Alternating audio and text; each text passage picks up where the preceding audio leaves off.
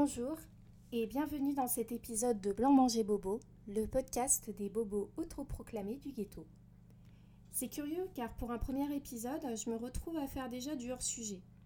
Parce que le sport, l'exercice physique et le style de vie associé sont une de mes passions, j'observe beaucoup les communautés sportives et mes fils sur les réseaux sociaux sont inondés de vidéos d'influenceurs fitness, de pubs pour des leggings ou des compléments alimentaires et surtout de conversations en tout genre sur la meilleure méthode pour sculpter, tailler, sécher son corps.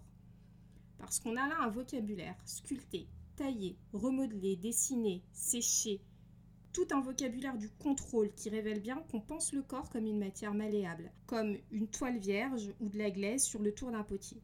On ne pense plus à ses capacités, mais à ce qu'il peut offrir comme ligne et comme volume.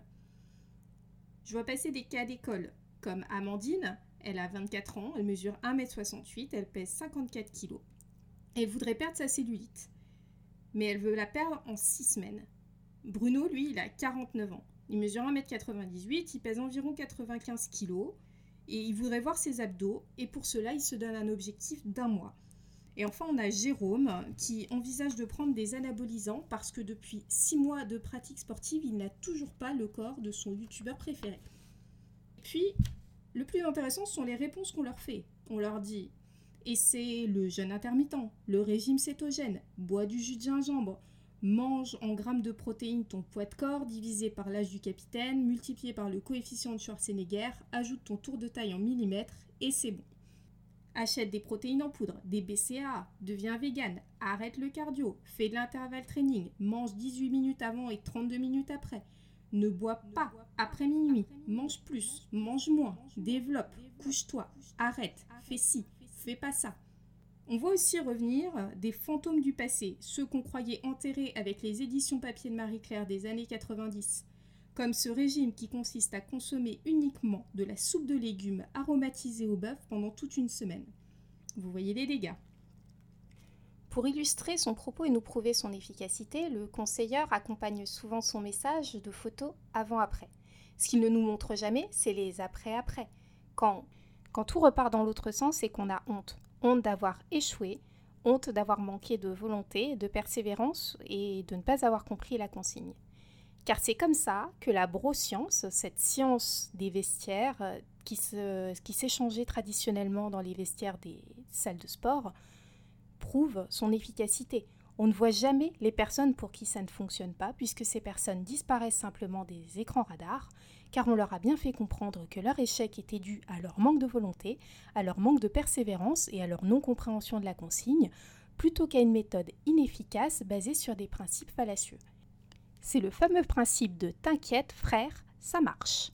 Alors je vous parle d'hommes, de méthodes euh, viriles, de conseils de vestiaire, mais il faut savoir que les femmes ne sont pas exemptes de ce genre de choses, ça se présente tout simplement sur une autre forme, avec une culture du régime et de la restriction, des pertes de poids ciblées et rapides, des substitutions de repas pour des choses très hypocaloriques, une négation des besoins en fait, euh, et puis euh, surtout, il y a le fameux principe de la tonification, parce que c'est bien connu qu'une femme, ça n'a pas de muscles. C'est pas ça, c'est pas pour les femmes.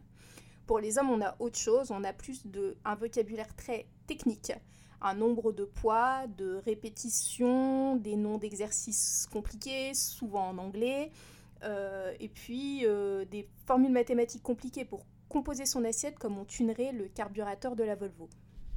Comme résultat pour toutes ces personnes, on a la même chose, on a de l'épuisement, des blessures, des effets yo-yo, des résultats à court terme, avec dans le meilleur des cas quelques photos qui serviront de profil sur Tinder pendant quelques années. Mais je t'entends, petit bobo désespéré, quand tu me dis Mais Milly, comment vais-je faire pour être beau et musclé cet été sur la plage? Eh bien, ne t'inquiète pas, j'ai un secret et je vais te le révéler maintenant. Tu es prêt? Tu as de quoi noter? Allez, on y va. J'ai un secret, et il fonctionne. Ce secret, c'est que mon corps et moi, nous formons une équipe. Je ne cherche plus à le sculpter et à le remodeler selon mes envies, mais je pense plutôt mon corps en termes de capacité. J'ai bien un modèle de corps idéal. Ce corps idéal, c'est un corps qui sait sauter, monter les escaliers sans être essoufflé, courir, gravir des montagnes, monter sur une planche de surf, tenir sur les mains. Voilà le genre de corps auquel moi j'aspire. Et pour cela, ce que je fais, c'est tout simplement que je cours, je monte des escaliers, je soulève des poids, je m'entraîne pour réaliser ce que je veux faire à la fin. Le corps étant une machine formidable, il s'adapte en permanence. Donc quand je lui fais une nouvelle demande, il se transforme pour s'adapter à ce, nouveau besoin. Et pour nourrir ce corps, je lui donne évidemment ce dont il a besoin, le carburant nécessaire, ce qu'il me demande. Je le repose suffisamment et je l'hydrate parce que l'eau, c'est la vie. Tout cela prend du temps. Ça prend des mois, ça prend des années, ça demande des efforts. Mais ça ne demande pas forcément de la souffrance. Il faut respecter, euh, il faut respecter son corps de toute façon, parce qu'au bout d'un moment, il va lâcher. Alors quand je donne ce secret aux gens qui me, qui me le demandent, je vois souvent de la déception dans leur regard. Ils s'attendent plus à une formule magique, à quelque chose d'exceptionnel, une boisson, un produit, une méthode miracle, peut-être même euh, une petite formule cabalistique du type no pain, no gain, mais non, il n'y en a pas.